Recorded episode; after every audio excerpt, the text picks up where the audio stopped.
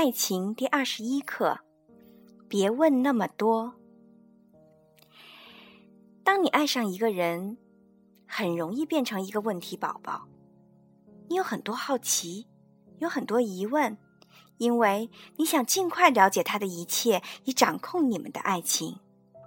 但请注意，如果你想爱的好一点，千万别问那么多，尤其是有几个问题。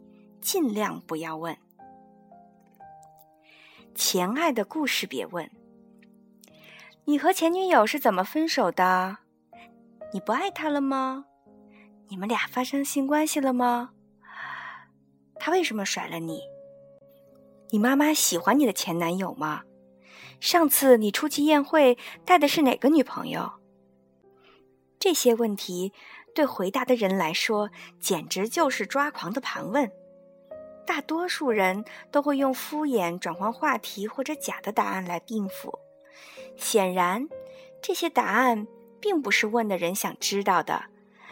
于是盘问继续，最终常常会以回答者一句“别问了，都过去了，再问伤感情”作为句点。的确伤感情。我们对爱人的占有欲，常常会让我们很在意他过去的情感经历。对爱人的过去咬住不放，是因为我们总以为过去会影响未来。的确，过去是会影响未来，但不是所有的过去都会发作。它们就像是死火山，只代表着过去，对未来没有任何意义。尤其是人在情感上尝试的错误经验。无论和前爱是因为什么原因分手，只要一个人愿意重新起跑，那过去也就是被熄灭的火山。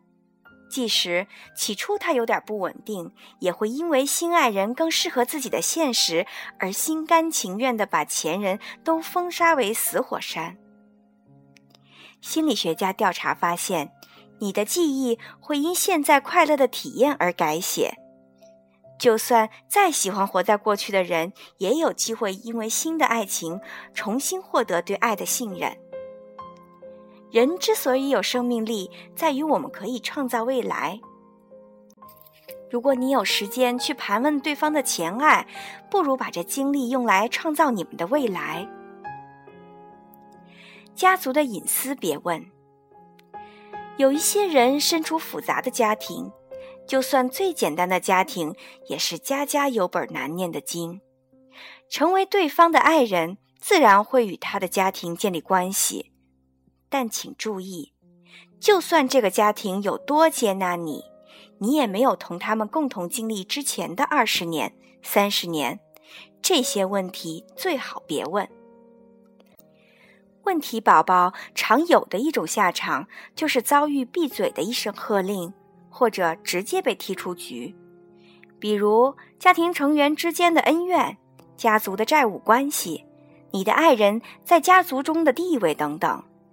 其实这些答案是可以静静观察、慢慢体验的，不要用嘴去问，那会惊动爱人，会惊动他家的敏感神经。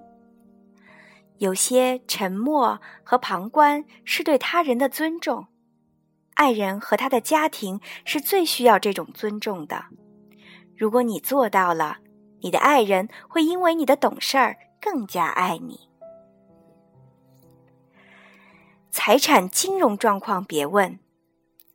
有些人谈恋爱很现实，上来就把对方的工资、动产、不动产、债务、遗产等问得一干二净，这样对方很赤裸。而且感到你对金钱很在乎。对于男人来说，经济状况等于自尊。如果自尊常常被询问，就等于不给面儿。问题之所以会令人紧张，是因为问问题的人心里往往有一个理想答案，回答的人很怕答不中引起麻烦，因此。问问题代表着一种怀疑，一种期待，对对方并不公平。